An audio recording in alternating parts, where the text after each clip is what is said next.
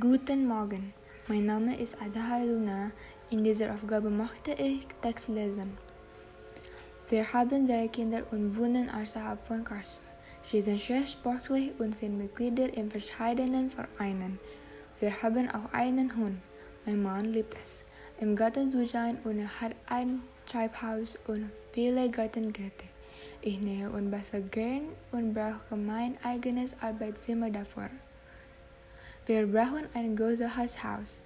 Wir haben zwei kleine Kinder und bald werden wir ein drittes Kind haben. Mein Mann ist Ingenieur und hat eine große Werkstatt für seine Modelleisenbahn hinter der Garage. Meine Eltern wohnen weit weg und sie besuchen uns ziemlich oft.